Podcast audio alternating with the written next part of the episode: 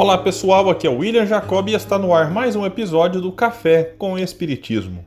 Hoje falarei sobre uma mensagem do Espírito Emmanuel intitulada Convém Refletir. Ela está no capítulo 77 do livro Caminho, Verdade e Vida e foi psicografada pelo médium Chico Xavier. Analisar, refletir, ponderar são modalidades do ato de ouvir. É indispensável que a criatura esteja sempre disposta a identificar o sentido das vozes sugestões e situações que a rodeiam. Sem observação, é impossível executar a mais simples tarefa no ministério do bem. Somente após ouvir com atenção pode o homem falar de modo edificante na estrada evolutiva.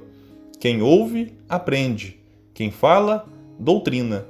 Um guarda, outro espalha. Só aquele que guarda na boa experiência espalha com êxito.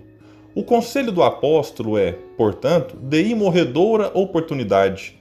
E forçoso é convir que, se o homem deve ser pronto nas observações e comedido nas palavras, deve ser tardio em irar-se.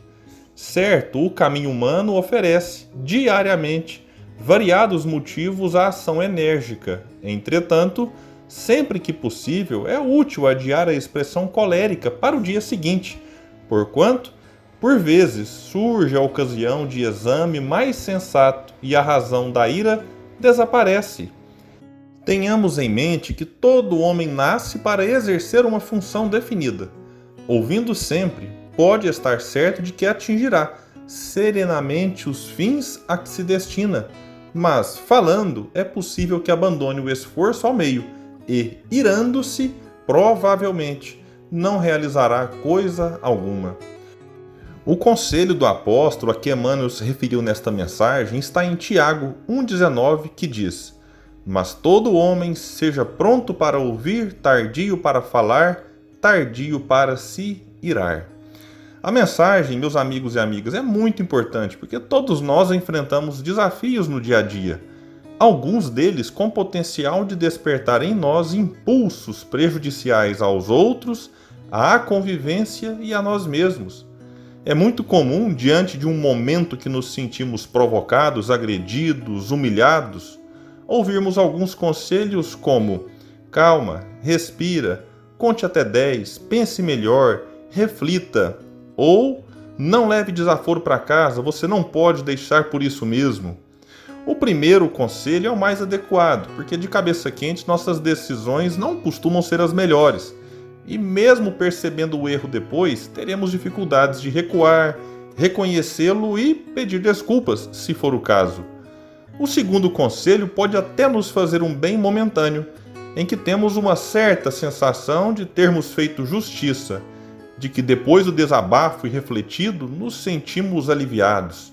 Mas quase sempre, tempos depois, vem a sensação de culpa de que poderíamos ter esperado um pouco mais para falar ou fazer o que falamos ou fizemos no impulso. Portanto, meus amigos, cada caso é um caso e não tenho condições de estabelecer regras na forma como devemos reagir a cada situação. A intenção deste episódio é aproveitar o ensejo de Emmanuel que nos convida à reflexão na tomada de decisão. Se assim fizermos, teremos maiores chances de acerto. Como ele bem disse logo no começo da mensagem, analisar, refletir, ponderar são modalidades do ato de ouvir. É indispensável que a criatura esteja sempre disposta a identificar o sentido das vozes, sugestões e situações que a rodeiam. Muita paz e até o próximo episódio do Café com o Espiritismo.